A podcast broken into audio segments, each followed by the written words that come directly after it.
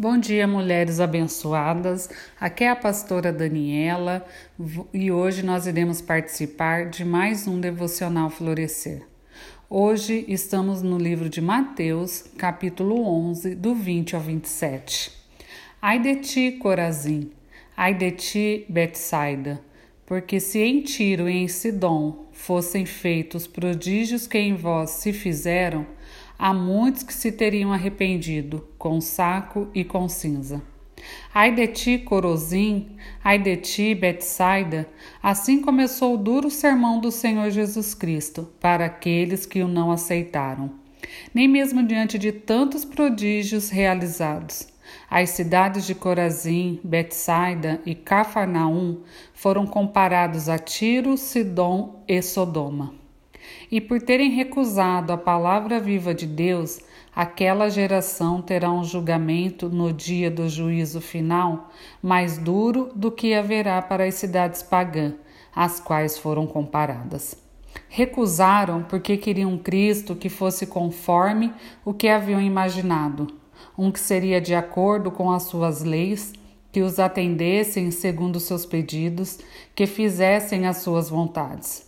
Um Cristo que não incomodaria sua maneira de viver, o seu proceder, que não os alertasse para o seu modo de vida. Não queria um Cristo que pregasse arrependimento, nem um que pregasse que o reino está próximo.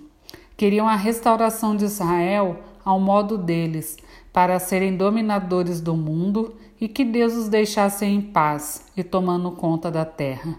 Queriam e até muitos querem o que desejam em seu íntimo, um Deus conforme as suas necessidades.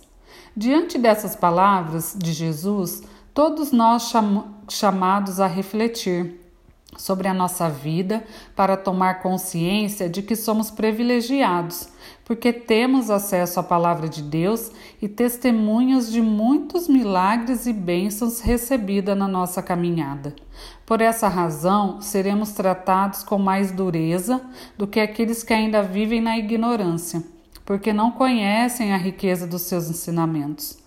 Como Corazim, Betsaida e Cafarnaum, nós hoje usufruímos de bênçãos gratuitas e nos acomodamos na mesma vida de sempre, sem mudança e sem transformações.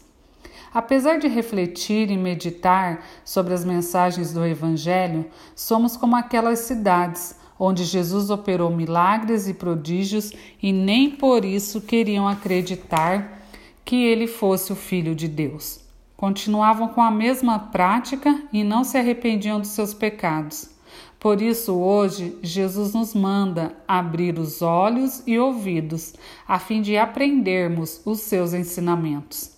A cada momento, somos exortados e admoestados pela Sua palavra, que tem o objetivo de nos levar à conversão, a uma mudança concreta de vida e de atitude, gerando transformação interior.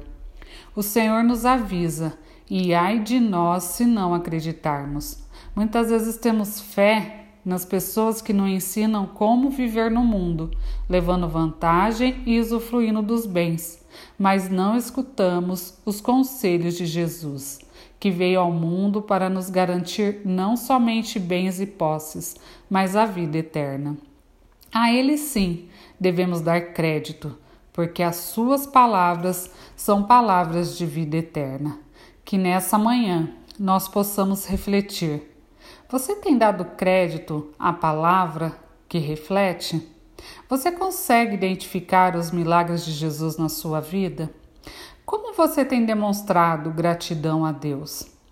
Que nesta manhã nós possamos ter um momento de reflexão. Que você tenha um bom dia.